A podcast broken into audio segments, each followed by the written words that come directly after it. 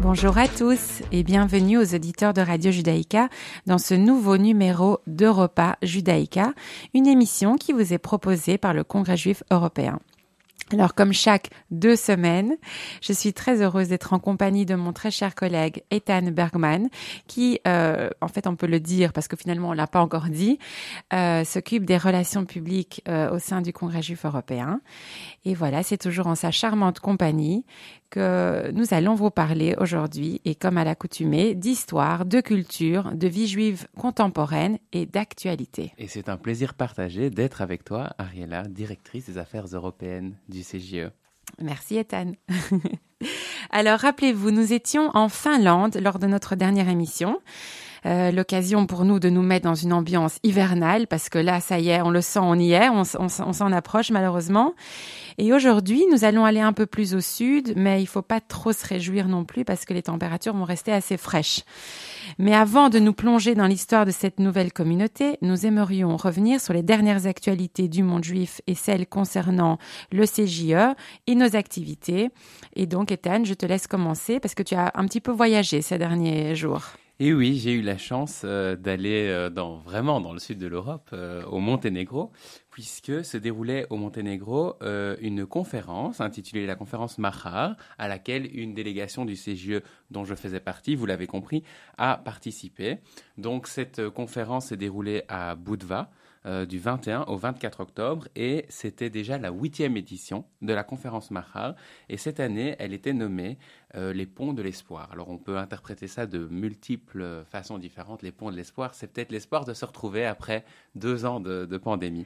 Et l'espoir, je pense que ça a tout, tout, son sens dans les Balkans, vu le passé un petit peu tumultueux. Euh, Exactement. Et alors, on va en parler dans, dans quelques minutes. C'était vraiment une conférence qui était organisée au Monténégro, mais qui concernait vraiment l'ensemble de la région. Donc, conférence sponsorisée par le Congrès juif européen et qui visait donc à réunir la communauté juive du Monténégro, mais des Balkans euh, tout entiers de façon euh, générale. Euh, et donc, le but, c'était vraiment d'échanger sur les défis communs, mais aussi de revenir sur de nouvelles découvertes archéologiques, puisque on découvre toujours des choses partout, hein, mais aussi dans les Balkans. Donc, par exemple, on a pu voir euh, la découverte d'un cimetière juif dans la baie de Kotor. Enfin, c'était assez impressionnant. Donc, cette conférence de quatre jours, elle a été ouverte en présence du Premier ministre hein, euh, monténégrin, de l'ambassadeur d'Israël euh, en Serbie et au Monténégro, et bien entendu de la présidente de la communauté juive, Nina Hofner-Boken, communauté juive qui, je le rappelle, est la dernière à s'être affiliée au Congrès juif européen, et aussi la présence du grand rabbin de Croatie et du Monténégro, Luciano Prelevic. Euh, donc, comme on l'a dit, ce fut l'occasion de rencontrer euh, beaucoup de membres euh, de toutes les communautés des Balkans, mais aussi pour le CJE d'expliquer peut-être plus en détail les actions qu'on mène et les réalisations qu'on a à notre actif, notamment en ce qui concerne la lutte contre l'antisémitisme, tant au niveau national qu'au niveau européen. Il y avait aussi des sessions sur le patrimoine juif, euh, matériel, immatériel, la baie de Kotor, comme on l'a dit. Il y avait aussi euh, de nombreuses sessions sur les liens diplomatiques qui existent entre l'État d'Israël et les pays des Balkans. Enfin, il y avait des sessions sur euh, l'extrémisme, qu'il soit de gauche ou de droite, et on a quand même eu la chance aussi de pouvoir comparer la réponse des autorités israéliennes et la réponse des autorités monténégrines dans la lutte contre le Covid-19. Euh, avec un ministre du gouvernement du Monténégro. Donc c'était vraiment une euh, conférence hyper riche en contenu, en diversité, et puis euh, rencontrer toutes ces personnes, toutes ces cultures auxquelles on n'a pas l'habitude de se frotter. C'est voilà, simplement enrichissant et c'est aussi très impressionnant de voir qu'une si petite communauté organise un événement d'une telle envergure. Donc voilà, c'est tous les ans. Donc, euh, pour les intéressés. Avis aux amateurs. Voilà. En tout cas, on sent que tu as aimé ce voyage. Oui, c'était euh, c'était aussi pour nous, euh, c'est le début des voyages après Covid et, et on a pas mal de boulot à rattraper après un an Mais et ça demi. fait du bien, ça fait du bien. voilà. Alors, euh, moi, je vais vous parler d'un autre événement. Bon, c'était beaucoup plus près puisque c'était à Bruxelles. Euh, ça s'est passé mardi soir à l'initiative de la délégation socialiste portugaise du Parlement européen. Eh bien, un événement en hommage à Aristide de Sousa Mendes a été organisé en collaboration avec le CGE et Image, donc l'Institut mémoriel audiovisuel juif. Alors cet événement qui visait à rendre hommage à ce juste parmi les nations, euh, et si vous ne le connaissez pas, je vous invite vraiment à vous renseigner sur son histoire et on va en parler brièvement, a été un franc succès puisqu'il y avait de nombreux députés européens, mais aussi des descendants de Sousa Mendes et euh, de réfugiés qui ont été sauvés par ce dernier. Euh, l'ambassadeur d'Israël en Belgique, Emmanuel Narchon, nous a fait l'honneur euh, voilà, d'être parmi nous. Et il y avait également des membres de la communauté juive de Bruxelles. Donc c'était un événement très riche aussi en émotions. Euh, je ne sais pas si vous vous rappelez, mais on avait évoqué l'histoire de ce véritable héros lors de notre émission consacrée à la communauté juive du Portugal. Et, en réalité, c'est seulement l'année dernière, donc euh, en, juin 2020, 54 ans après Yad Vashem, que le Parlement portugais a voté à l'unanimité tout de même, il faut le, le reconnaître, l'entrée de Sousa Mendes au Panthéon national. Alors pour rappel, Sousa Mendes était en 1940 le, consul du Portugal à Bordeaux et malgré les consignes de son gouvernement qui était alors dirigé par le dictateur Salazar et au risque d'être sévèrement réprimandé, Sousa Mendes a délivré près de 30 000 visas pour le Portugal, dont, dont 10 000 pour des juifs, permettant ainsi à ces réfugiés de fuir les zones déjà occupées par les nazis ou pour les juifs d'échapper à une mort certaine. Et il n'a pas seulement délivré ces visas, mais il s'est assuré en personne en se déplaçant à différents endroits que ces réfugiés passaient bien la frontière entre la France et l'Espagne. Donc c'est une personnalité remarquable euh, il y a eu des diverses prises de parole donc au début de, de cet événement, dont la vice-présidente euh, euh, euh, du CJE Raya Kalenova. Euh, on a rappelé, on a salué donc l'action d'Aristide de Souza Mendes. On a rappelé que dans notre tradition juive, celui qui sauve un homme sauve l'humanité tout entière. Donc comme l'a dit Raya, on peut dire que Souza Mendes a finalement sauvé 30 000 fois l'humanité. Et les diverses prises de parole, euh, donc par des parlementaires notamment, se sont conclues par la projection d'un excellent documentaire qui s'intitule L'héritage d'Aristide, qui a été réalisé par Patrick Serodi et qui retrace cette incroyable histoire. Et c'est un documentaire que nous vous recommandons très chaleureusement. Alors, dans le reste de l'actualité, au niveau européen, il y a eu euh, donc le, sommet du Conseil européen qui s'est tenu le 21 et 22 octobre à Bruxelles, eh dans les conclusions de ce Conseil et grâce à l'impulsion de, son président Charles Michel, le Conseil a salué la toute première stratégie de l'Union européenne pour lutter contre l'antisémitisme et pour encourager la vie juive qui a été adoptée par la Commission le 5 octobre dernier. Et outre cela, le Conseil a déclaré que le Forum international de Malmö, donc sur la mémoire de l'Holocauste et la lutte contre l'antisémitisme, rappelle que nous devons tout mettre en œuvre pour lutter contre toutes les formes d'antisémitisme, de racisme et de xénophobie. Et pourquoi est-ce qu'on en parle? Parce que c'est assez inhabituel pour le Conseil de mentionner un événement dont il n'a pas l'initiative ou de parler euh, d'une réalisation d'une autre institution. Donc voilà, ça, euh, c'était remarquable. Alors pour rappel, le président du Congrès Congrès juif européen, Moshe Kantor, avait participé à ce forum et, à cette occasion, il s'était entretenu avec Charles Michel. Euh, donc, ils ont discuté de toutes ces problématiques. Et enfin, Charles Michel a aussi appelé tous les États membres qui ne l'ont pas encore fait à adopter la définition de l'IRA, donc de l'antisémitisme. Et finalement, c'est une excellente nouvelle. On ne peut que se réjouir de ces conclusions. Tout à fait. Et euh, moi, j'aimerais bien euh, complètement changer d'horizon puisque on va partir en Russie. Euh, pour, quelques minutes, puisque euh, avant euh, le Conseil européen, avant la conférence Mahar, il y a eu un autre événement organisé par le Congrès juif européen. et donc, la vice-présidente Raya Kalinova s'est rendue en Russie afin de remettre au président de la communauté juive de Russie, qui est aussi affilié au Congrès juif européen, Vladimir Sternfeld, le navigateur, qui est un des plus grands prix du Congrès juif européen et qui en fait euh, vous montre la direction de Jérusalem où que vous soyez euh, dans le monde. Et pourquoi est-ce que ce prix a été remis à Vladimir Sternfeld? Eh bien, euh, pour son action extraordinaire, notamment dans la reconstruction de la vie juive en Russie après la chute de l'Union soviétique. Donc c'était quand même un, événement assez marquant, intéressant, émouvant. Euh, vous pourrez trouver plus d'informations sur tous les événements dont on a parlé sur notre site euh, internet. Maintenant, je reviens euh, un peu plus en Europe occidentale, puisque il faut quand même souligner que la France nous a pas mal occupés ces derniers jours en termes d'actualité. Et donc, on va commencer par le procès de l'assassinat de Mireille Knoll, qui a débuté mardi à Paris, à la cour d'assises. Donc, pour rappel, Mireille Knoll, c'était cette euh, octogénaire qui avait euh, été euh, assassinée de manière extrêmement brutale, barbare, en étant poignardée à son domicile. Et alors, on va quand même rester vigilant puisque le caractère antisémite du meurtre sera vraiment au cœur des débats lors de ce procès.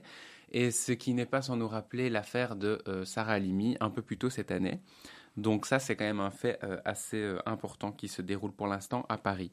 Et toujours à propos de Mireille Knoll, euh, une allée à son nom a été inaugurée par la maire de Paris, Anne Hidalgo, dans le 11e arrondissement. Donc on voit qu'il y a vraiment des choses qui se passent à ce niveau-là. Alors, en ce qui concerne la communauté dans son ensemble, le consistoire central israélite de France s'est aussi doté d'un nouveau président qui se prénomme Élie Korchia et qui est juriste de formation. Alors, euh, si vous avez eu la chance de le voir euh, dans cet avou, vous pourrez voir que c'est un homme brillant. Et nous espérons, nous ne doutons pas qu'il remplira sa mission avec brio et nous lui souhaitons bonne chance.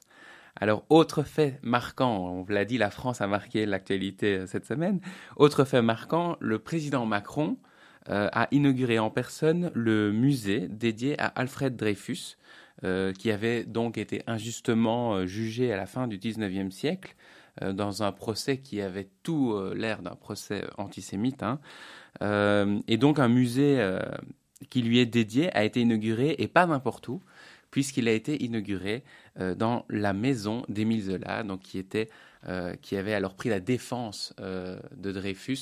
Donc c'est vraiment avec le célèbre J'accuse. Avec le célèbre J'accuse, exactement. Donc c'est vraiment euh, quelque chose de très symbolique et c'est le premier musée dédié à Alfred Dreyfus dans le monde, inauguré par le président. Donc donc voilà, c'est quand même assez important. Donc évidemment, prochaine visite à Paris, ah, on, ne va pas manquer d'aller le voir. on ira au musée.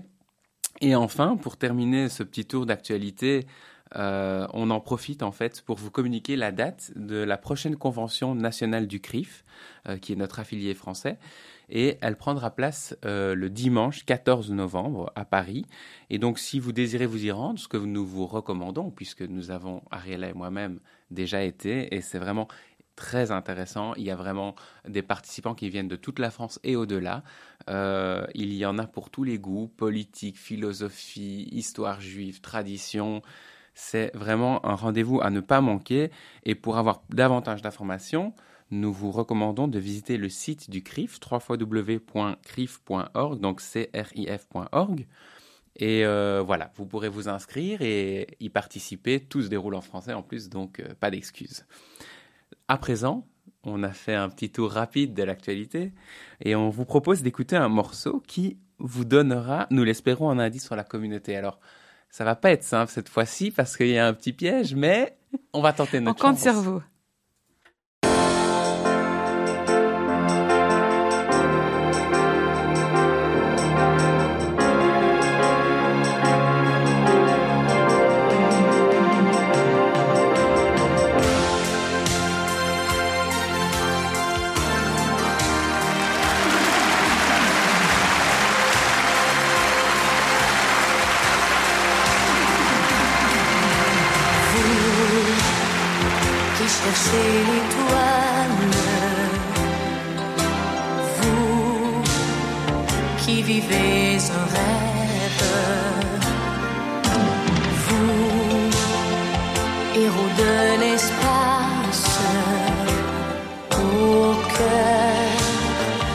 grand que la terre.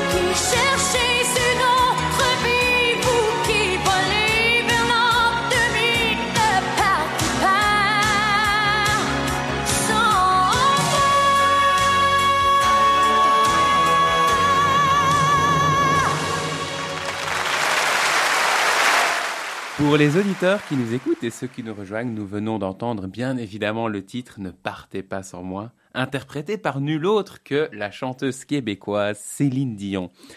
Alors rassurez-vous, nous n'allons pas au Québec, mais en Suisse. vous l'aviez deviné. Pourquoi rassurez-vous? C'est très chouette le Québec aussi. C'est très chouette, mais disons que c'est un peu loin de l'Europe. Oui, c'est vrai. Donc, euh... En tout cas, cette chanson t'a reboosté, Ethan. Je le sens là, t'es en pleine euh, forme là. J'ai pas envie qu'elle parte sans moi, quoi. Je veux dire. Euh...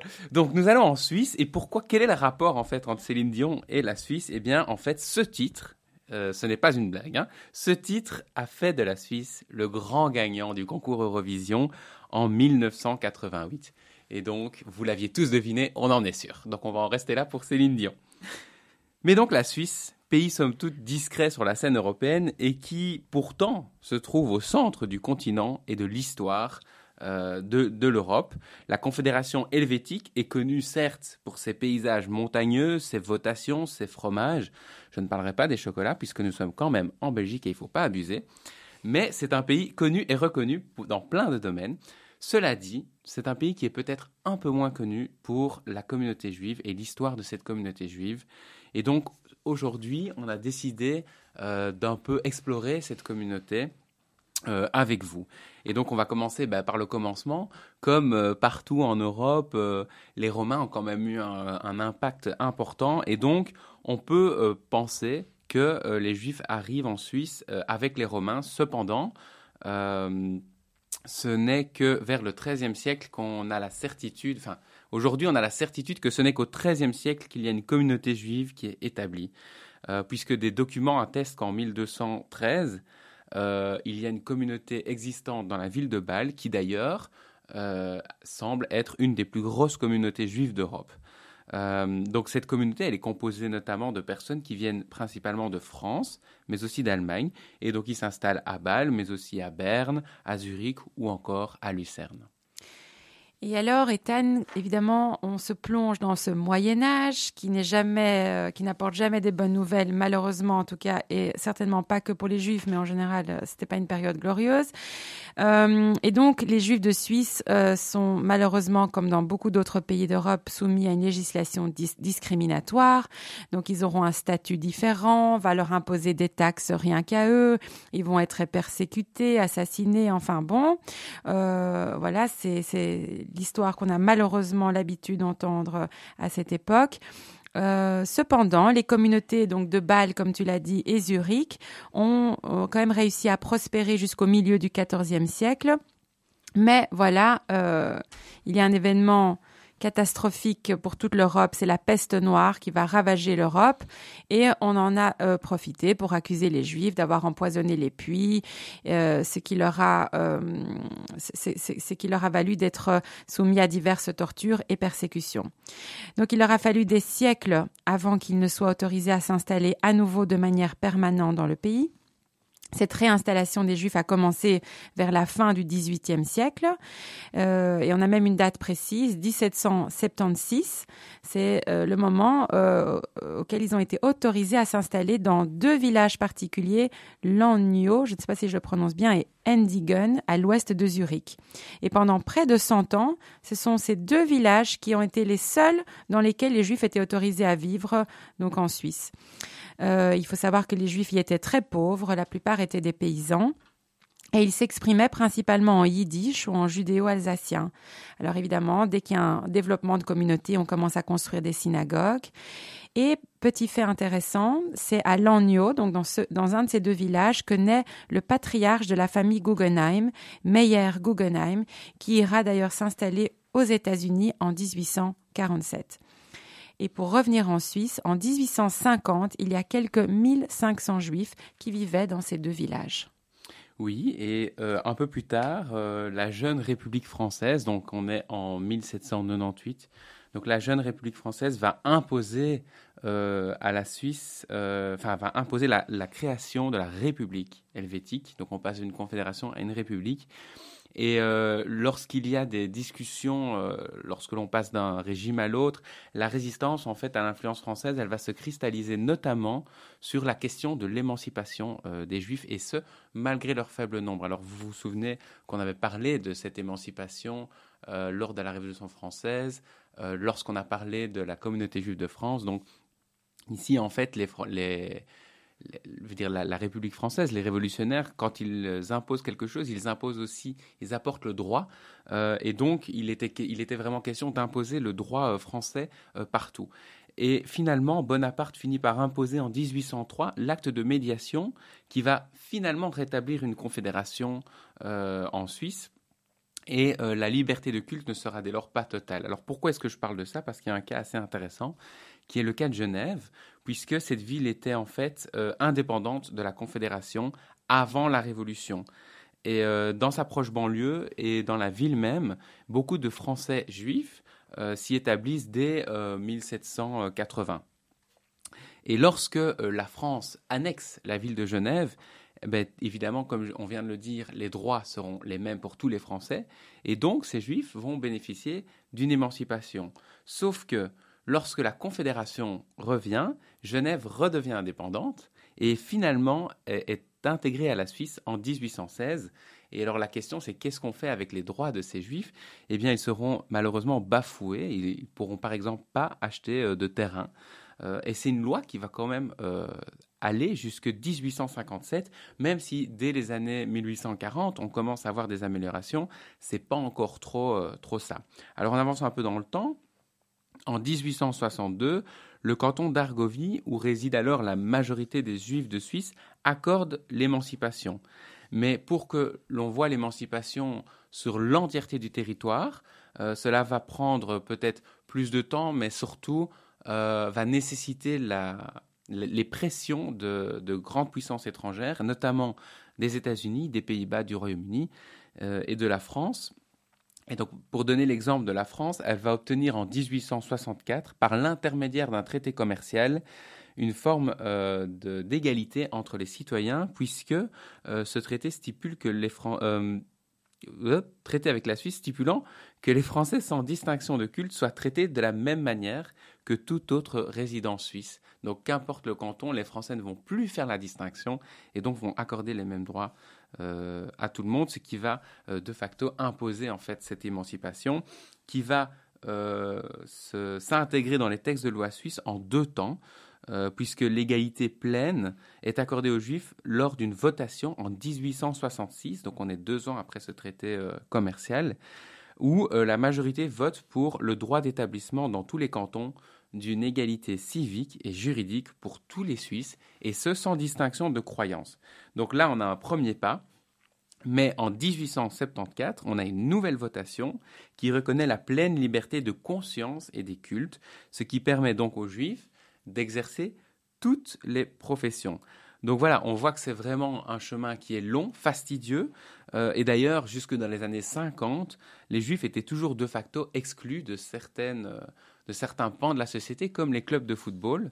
Euh, et donc voilà, on voit que c'est c'est quelque chose qui prend du temps, qui n'a pas été de soi, qui a nécessité des pressions étrangères, euh, qui était peut-être plus tard que dans d'autres pays, mais qui était aussi plus tôt que dans euh, encore d'autres pays.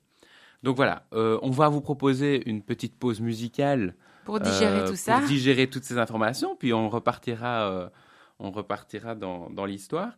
Et alors ici, on vous propose euh, un titre de l'artiste suisse Stéphane Escher, euh, Déjeuner en paix. on parlait de digérer, justement. Voilà, on parlait de digérer. On est plus ou moins à l'heure du déjeuner pour ceux qui, se réveillent. Donc euh, voilà, on écoute.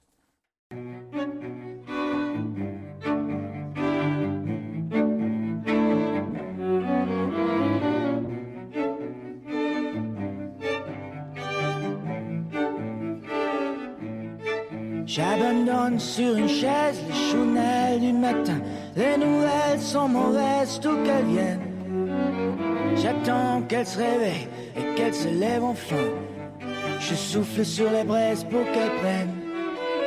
Cette fois, je ne lui annoncerai pas la dernière hécatombe. Je garderai pour moi ce que m'inspire le monde. Elle m'a dit qu'elle voulait, si je le permettais, déjeuner en paix.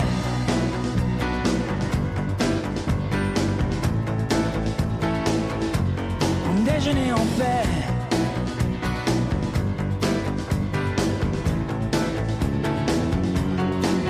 Je vais à la fenêtre et le ciel ce matin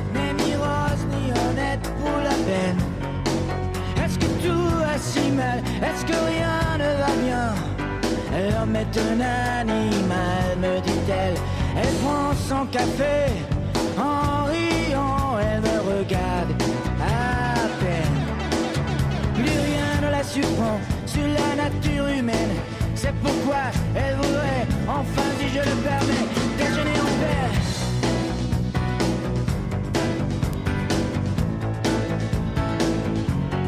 Déjeuner en paix.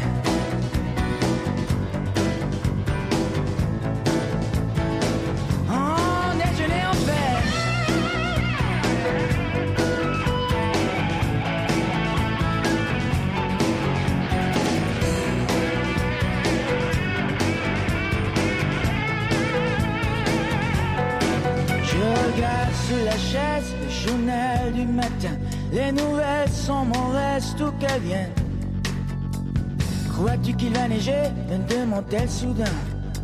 Me feras-tu un bébé pour Noël?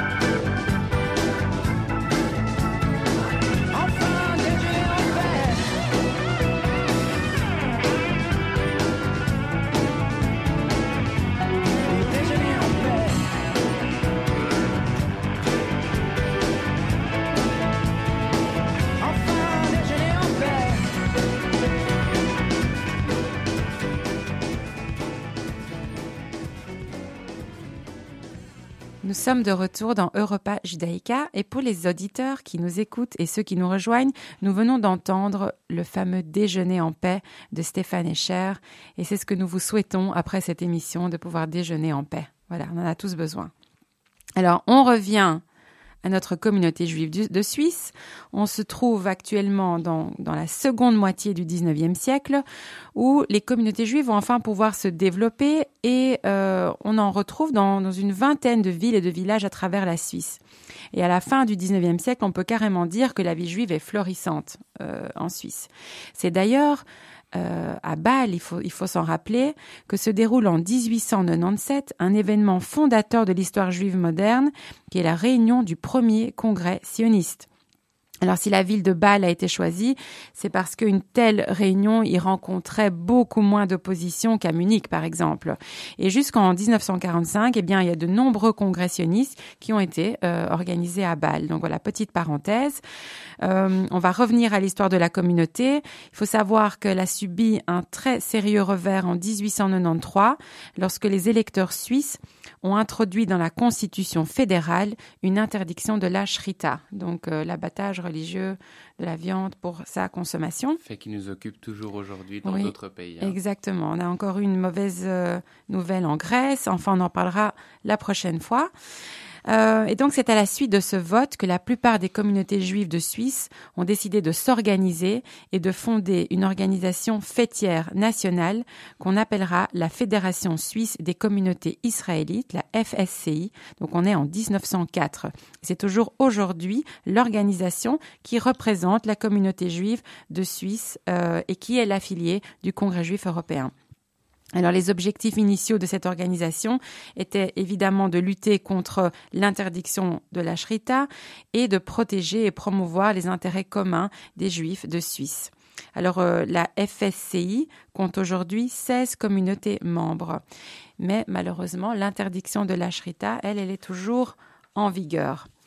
Alors après la Première Guerre mondiale et comme dans le reste de l'Europe, l'antisémitisme va malheureusement s'accroître en Suisse. Et bien qu'au début de la Seconde Guerre mondiale, la Suisse et ses Juifs aient été menacés par les nazis, le pays ne sera jamais occupé par l'Allemagne, donc ce fameux euh, caractère neutre de la Suisse. ce caractère neutre va permettre à la Suisse d'offrir refuge, enfin là, là, en fait, finalement, octroyer refuge qu'à seulement 29 000 personnes qui arrivent principalement de France. Il faut savoir que ça a suscité énormément de critiques et pendant de nombreuses années, parce qu'on pouvait imaginer que la Suisse aurait pu mieux faire, en sachant qu'il y avait énormément de réfugiés juifs qui étaient refoulés à la frontière alors qu'ils étaient traqués par les nazis et qu'ils risquaient évidemment euh, la déportation et la mort. Alors, il est intéressant de noter, il y a une petite anecdote, qu'entre 1927 et 1985, il y avait en Suisse, à Montreux, une yeshiva, la yeshiva Etzraim, qui a donc été fondée en 27 et transformée à partir de 1970 en lycée, yeshiva lycée. Mais c'est la seule yeshiva qui a fonctionné en Europe occidentale durant la Seconde Guerre mondiale. Donc voilà, il fallait le mentionner. Et pour revenir à donc cette euh, l'attitude de la Suisse pendant la guerre, il aura fallu attendre le 7 mai 1995 pour que le président de la Confédération euh, helvétique, Caspar Williger, déclare que les circonstances de l'époque ne permettaient pas de justifier le refoulement à la frontière suisse des nombreux juifs qui attendaient une mort certaine et que la Suisse porte ainsi une grande part de responsabilité. Il estime aussi que l'antisémitisme a sûrement pesé bien plus dans la balance que la tradition d'asile et les principes humanitaires suisses. Donc voilà, ça a été reconnu, c'est déjà ça.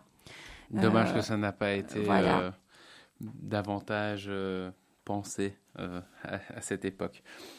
Mais 1995, donc c'était effectivement bien plus tard, 50 ans après. Et moi, j'aimerais bien qu'on vienne eh bien, encore plus près de nous. Hein. On, va, on va voir un peu ce qu'est la communauté aujourd'hui. Eh bien, aujourd'hui, il y a environ 18 000 juifs en Suisse euh, et la moitié d'entre eux vivent à Zurich et dans sa région. Et alors, il faut quand même dire que euh, cette communauté jouit d'une vie religieuse et culturelle euh, et sociale assez florissante, en particulier dans les centres urbains. Euh, donc Zurich, comme on l'a dit, mais aussi à Bâle, à Berne, à Lausanne, à Genève. Il existe euh, énormément d'institutions juives, ça va du mouvement de jeunesse, des librairies, des restaurants cachers. Il y a beaucoup de très très belles synagogues aussi à voir, toujours construites dans, dans le style, euh, entre le style français-allemand qu'on appelle le style mauresque. il existe aussi deux journaux juifs, et alors assez fait assez intéressant, il y en a un germanophone et un francophone, puisque je vous rappelle quand même qu'en Suisse, on parle trois langues. Euh, donc voilà, c'est une communauté assez dynamique, euh, malgré le, petit nombre. Euh, et la FSCI, dont Ariella vous a parlé il y a, quelques minutes, consiste en fait aujourd'hui toujours à représenter les intérêts de tous ces juifs auprès des autorités fédérales, mais aussi des institutions ou encore des médias. La FSI, elle travaille aussi euh, pour favoriser la connaissance du judaïsme en Suisse. Elle coordonne par exemple des, travaux euh, dans des centres culturels. Euh, il s'agit d'un travail social et notamment auprès de la jeunesse, donc pour faire connaître la culture juive, tant auprès des non-juifs que de renforcer en fait ce sentiment au sein même de la communauté. Alors maintenant, ce que je vous propose, et afin de découvrir peut-être d'une manière plus familière cette communauté, bah, c'est tout simplement de s'y rendre. Euh, mais avant cela, on va, vous, on va écouter encore un petit, euh, un petit morceau de musique. Donc il s'agit euh, du groupe Klezmer Suisse, Kol Simcha, qui sous la direction de Jean-Marc Grove vous propose une musique extraordinaire qui mélange musique folklorique suisse et musique klezmer. C'est vraiment un plaisir et je suis heureux de le partager avec vous. On écoute.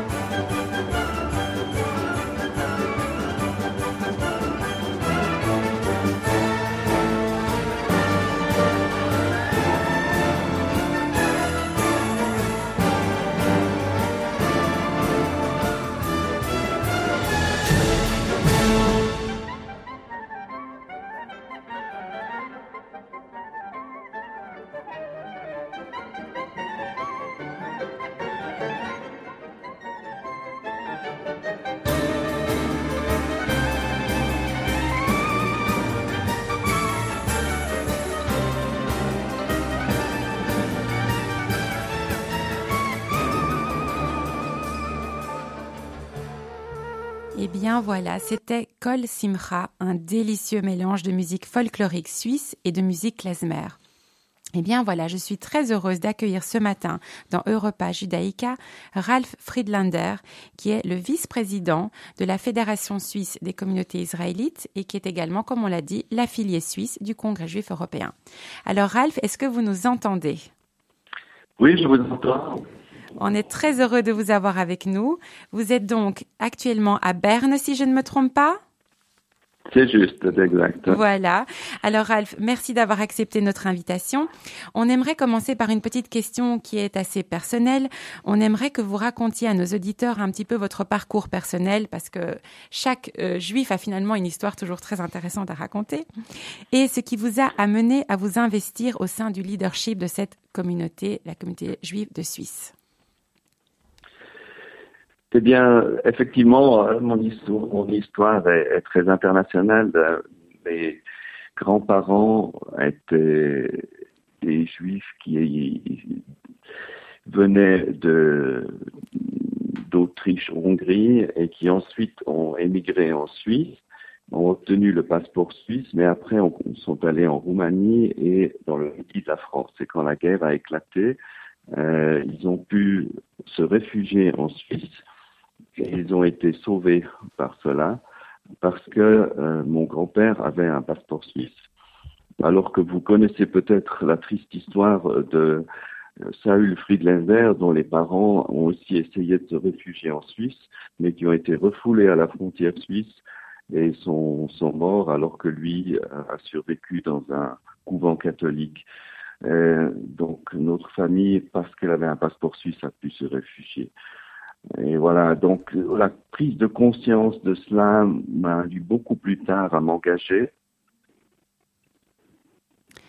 Et on en parlait justement dans l'émission euh, un petit peu plus tôt de cette euh, du, du, refoulement des réfugiés que la Suisse aurait pu finalement en accueillir tellement plus vu son caractère neutre. Et donc c'est cette c'est vraiment cet élément, euh, c'est ce qui a marqué euh, votre, votre engagement euh, pour dans, cette communauté. Donc c'était vraiment ça l'élément. Tout à fait, c'est un des éléments essentiels et, je m'en suis rendu compte en fait relativement tard dans ma vie que le rôle délétère qu'a joué la, Suisse, on, on savait qu'il y avait eu des, des, des, refoulements, mais, mais euh, en plus, c'était vraiment délibérément contre les juifs, alors que d'autres réfugiés étaient acceptés, les juifs étaient systématiquement refoulés, et au pire moment, en 1942, ça a été encore fermé complètement. Euh, et, ça a découragé même des gens d'essayer. Donc, non seulement le nombre de gens qui ont été refoulés à la frontière, mais d'autres qui n'ont même pas essayé parce qu'ils savaient que c'était pas possible. Donc, la responsabilité de la Suisse euh, dans, la Shoah est, plus grande encore de ce qu'on pensait.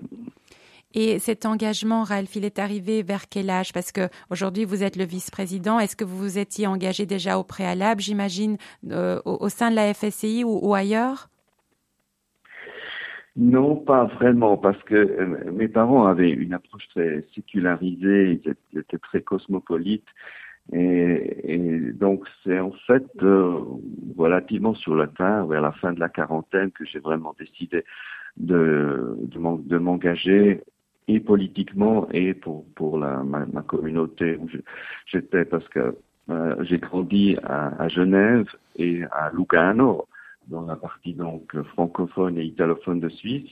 J'ai étudié à Zurich et je travaille à Berne pour le gouvernement suisse au département fédéral des affaires étrangères. Et c'est ici à Berne que je me suis vraiment engagé. Et alors, euh, Ralph Friedlander, puisque vous parlez euh, de la diversité linguistique du pays, euh, justement, on aimerait bien vous poser cette question de comment s'inscrit la communauté juive de Suisse au sein d'un pays avec une telle diversité linguistique et comment, en, en réalité, décririez-vous la communauté juive aujourd'hui? Alors, il y a environ 18 000 juifs en Suisse, dont environ 3 000 sont strictement orthodoxes. Euh, il y en a à peu près orthodoxes modernes. La plupart sont issus de, euh, du mouvement de réforme judaïsme. Euh, il y a aussi une plateforme des, des libéraux, des juifs libéraux. Il y a l'organisation fêtière que je représente, euh, qui couvre à peu près 12 000 des 18 000 juifs de Suisse et qui représente 16 communautés juives à travers la Suisse. Donc la communauté juive est très, très bien intégrée en Suisse euh, euh, et euh, elle, elle, vit bien. Actuellement, donc les, les, plus grandes communautés sont à Zurich et à Genève, mais il y a aussi une grande communauté à, à Bâle. Et à Berne, c'est une communauté plutôt moyenne, et nous avons des plus petites communautés un peu un peu partout, notamment aussi à, Lausanne, euh, Lausanne a aussi bénéficié de l'afflux de juifs français particulièrement. Ça c'est un peu aussi la réalité que, nous vivons, c'est qu'il y a euh, des juifs d'Europe qui viennent en Suisse. Et dites-nous, euh, Ralph, parce qu'on a parlé dans la partie historique euh, dans cette émission de l'émancipation euh, donc des Juifs de Suisse, de, de, ce moment charnière où on leur a octroyé finalement euh, l'égalité des droits. Donc ça va faire maintenant plus de 150 ans. quels sont aujourd'hui les défis que, que, rencontre la communauté? Vous avez dit les membres vivent bien et on, on, est évidemment c'est quelque chose qu'on aime entendre, mais on imagine, parce que vous personne n'est épargné, il y a aussi des problèmes d'antisémitisme. Euh, il y a, bon, euh, la, shrita, comme on le sait, est interdite en Suisse, mais comment s'organise alors la, vie religieuse euh, Quelles sont les relations au niveau, les relations avec Israël Comment, quels défis vous rencontrez dans votre travail au quotidien? Alors vous avez raison que les Juifs n'ont reçu leur égalité qu'en 1866, sur pression de la France d'ailleurs. Effectivement, on en a parlé, effectivement. Oui, et euh, il n'y avait pas de liberté de circulation pour les Juifs avant en Suisse. Ils étaient limités euh, à s'établir seulement dans le canton d'Argovie. Donc euh, là, il y a tout un parcours qui a, été fait. Actuellement, vous avez raison, donc nous sommes aussi menacés par l'antisémitisme. Les, investissements dans, la défense des, institutions, des synagogues et des, Ralph, on vous a perdu? Non, je vous entends, moi, ah. je vous entends. Oui, donc vous aviez dit la défense des synagogues. Oui, et effectivement, euh, à cause des, besoins financiers accrus, finalement, la Confédération suisse euh, a commencé à octroyer euh, des fonds pour certaines dépenses, en tout cas des dépenses dans le domaine des infrastructures. Nous luttons pour avoir aussi des soutiens financiers pour les dépenses. Dans certains cantons, euh, c'est le cas, dans d'autres pas encore. Et donc ça, c'est un des défis majeurs que nous avons actuellement, c'est la, sécurité, la lutte contre l'antisémitisme, euh, qui a augmenté en Suisse également, et notamment après la, la crise du coronavirus, avec toutes les théories du complot euh, dont nous faisons, nous, sommes parfois l'objet. Mm. Et alors, Ralph Friedlander, puisque vous parlez d'avenir, j'aimerais bien vous poser notre euh, ultime question, qui serait euh, comment vous, en tant que, en tant que vous-même, mais aussi en tant que vice-président de la FSCI, voyez-vous l'avenir de la communauté en Suisse? Alors, le défi principal, c'est de, de garder Ralph, on vous entend pas très bien. Je pense qu'il y a peut-être un problème de réseau là où vous vous trouvez. Euh, écoutez, est-ce que ça va mieux maintenant? Oui, ça va mieux. On vous écoute. Ah non, on, est, on, a, on vous a perdu de nouveau. Ah, mais c'est vraiment dommage. Je suis vraiment désolé. Je ne sais pas, où me mettre. Non, non, mais là, vous êtes bien. Continuez. Continuez. Alors, le, le, défi principal, je disais, est la sécularisation. Il faut enseigner aux jeunes euh, l'identité juive. Nous avons beaucoup investi dans la formation et euh, dans, les, dans les écoles euh, juives. Et ça, c'est le défi principal. Mais je pense aussi que les petites communautés sont particulièrement en danger de disparaître. il y a un attrait des, des grands centres et nous avons perdu en, déjà dans les années passées quelques petites communautés. Et, et ensuite, il y a aussi des, des, tendances à la division de la société. Donc, il y a cette euh, séparation entre les orthodoxes et, ceux qui sont plus sécularisés, qui parfois se creusent. Donc, on, la FSCI lutte pour essayer de faire euh, de rassembler. mieux se communiquer, de rassembler exactement les, les, les, les, juifs, et les juifs de Suisse. Et pour l'instant, avec d'assez bons résultats, aussi par rapport à la, prévention, à la lutte contre l'antisémitisme, nous avons un programme LICRAT de sensibilisation aux besoins des, juifs aussi dans le domaine du tourisme, par exemple, pour que les, hôteliers et les autres comprennent mieux les besoins des, des touristes euh, juifs. Et ça fonctionne assez, bien. Donc, euh, nous relevons ces, défis du mieux que nous pouvons. Eh bien, nous sommes euh, très euh, contents de voir que votre organisation travaille si durement pour préserver la vie juive en Suisse. Et c'est déjà l'heure de nous quitter. Donc, Ralph Friedlander, j'aimerais bien vous remercier d'avoir été avec nous ce matin, d'avoir partagé ces quelques, ces quelques informations qui sont aussi très appréciées par nos auditeurs. Donc, on vous dit à très bientôt. Merci beaucoup, Ralph, d'avoir été avec nous. Merci à vous pour votre intérêt et tout bon et bonne Bonne continuation à vous, Red.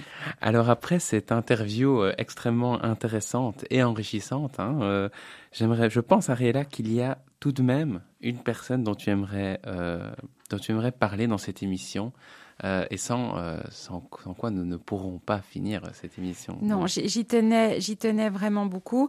Euh, on, bon, je, on doit malheureusement revenir à la période de la Seconde Guerre mondiale pour ce faire, mais je voudrais vous parler de Karl Lutz, qui est une personnalité suisse qui est vraiment remarquable et qui est à l'origine d'une des plus grandes opérations de sauvetage de la Seconde Guerre mondiale.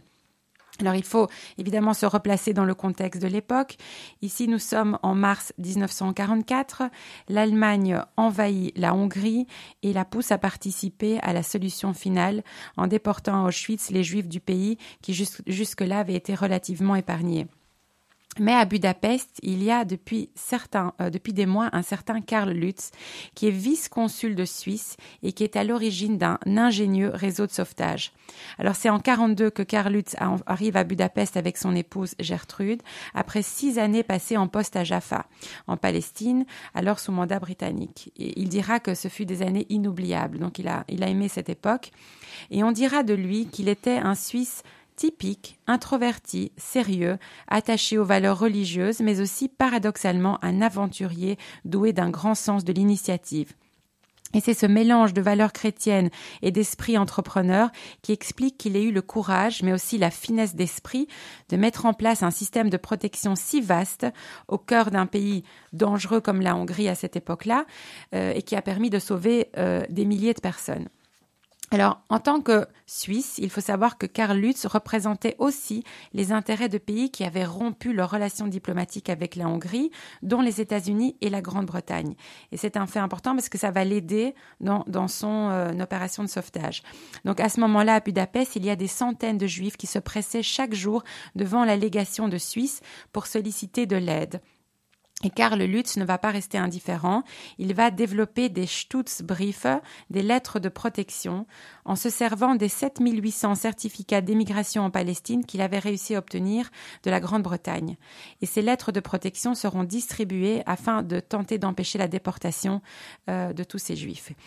Euh, alors, autre tour de force de Karl Lutz, c'est qu'il a réussi à étendre la protection diplomatique à pas moins de 76 bâtiments à Budapest, dans lesquels les Juifs sont logés, nourris et aidés. Et le Conseil juif pour la Palestine, qui était devenu le département d'émigration de la légation suisse, est si au 29 Vadash Utsa, je, probablement je le prononce pas bien, dans la maison de verre qui abrite aujourd'hui la fondation Karl Lutz. Donc il y a vraiment tout un réseau de bâtiments. Et sur le plan personnel aussi, euh, sa vie est un petit peu bouleversée lorsqu'il rencontre Magda Tsani, qui est, qui est venue lui demander protection pour elle et sa fille Agnès, et qu'il va embaucher dans sa résidence. Et pas que ça finalement, puisqu'il va l'épouser aussi en 1949. Alors il faut savoir que Karl Lutz n'a pas agi seul. Euh, la Maison de Verre est le quartier général des jeunes sionistes qui mènent un immense travail logistique pour confectionner les papiers d'immigration et de protection. Ils sont également épaulés par le Comité international de la Croix-Rouge, d'autres diplomates helvétiques ou étrangers comme le Suédois Raoul Wallenberg, dont on a déjà parlé dans cette émission. Et jusqu'à l'automne 1944 et la prise du pouvoir par le parti fasciste des Croix fléchées, Karl Lutz, toujours épaulé par Gertrude, donc il faut savoir qu'à ce moment-là, il était encore marié avec Gertrude, il se démène, il va jusqu'à cacher des juifs dans sa voiture. Alors au total, et c'est un chiffre qui est glaçant. qui est glaçant, il y a plus d'un demi-million de juifs de Hongrie qui ont trouvé la mort et seuls 130 000 survivront. Et selon les estimations, l'action euh, dont Karl Lutz avait la direction a contribué à sauver 62 000 d'entre eux. Donc c'est, c'est quand même remarquable. Oui. Alors la, la reconnaissance euh, envers Karl Lutz, elle viendra de l'étranger, comme c'est malheureusement souvent le cas pour tous les justes parmi les nations. Il a été nominé plusieurs fois au Nobel de la paix. Il est également le premier Suisse à être reconnu comme juste parmi les nations en 1964. Alors il va décéder à Berne le 13 février 1975. Et il faut savoir que sa fille adoptive, Agnès, la fille de Magda, euh, continue de parcourir le monde pour rendre hommage à son père. Donc voilà, c'était une histoire quand même rocambolesque et magnifique et il, fallait la souligner ce matin. Et alors euh, j'ai quand même envie de dire que la boucle semble être bouclée puisqu'on a commencé notre émission en évoquant euh, l'histoire d'Aristide et Sousa Mendes. Et on finit ici avec Karl Lutz qui ont tous deux à eux deux sauvé près de 100 000 personnes. Euh, donc ce qui est quand même euh, extraordinaire. et donc voilà, on voulait vraiment finir cette émission là-dessus. Et, et, vous rappeler ben, évidemment que vous pouvez retrouver toutes les informations que nous avons, dont, que nous avons évoquées lors de cette émission sur notre site www.eurojukong.org. Vous y retrouverez aussi euh, une page consacrée à la communauté juive de Suisse où euh, les informations relevant de la communauté juive de Suisse euh, sont aussi présentes. Il y a aussi, bien entendu, les réseaux sociaux, Facebook, Twitter, Instagram et même LinkedIn. Donc voilà, il y a vraiment beaucoup de moyens pour se tenir informé. Euh, et pour notre part, nous vous remercions euh, de nous avoir écoutés pour cette nouvelle émission que vous retrouverez aussi sur notre site et sur notre chaîne Spotify ou en rediffusion sur Radio Judaïka les lundis entre 15 et 16 heures et les mardis à 20 heures. Il ne nous reste plus qu'à vous dire à très bientôt. Passez une très belle journée, prenez soin de vous et on se retrouve très prochainement pour une nouvelle communauté. Au revoir.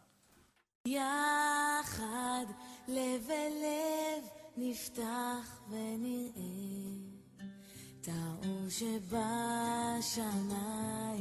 יחד לב אל לב נפתח בתקווה לאהבה. איך שהלב נפתח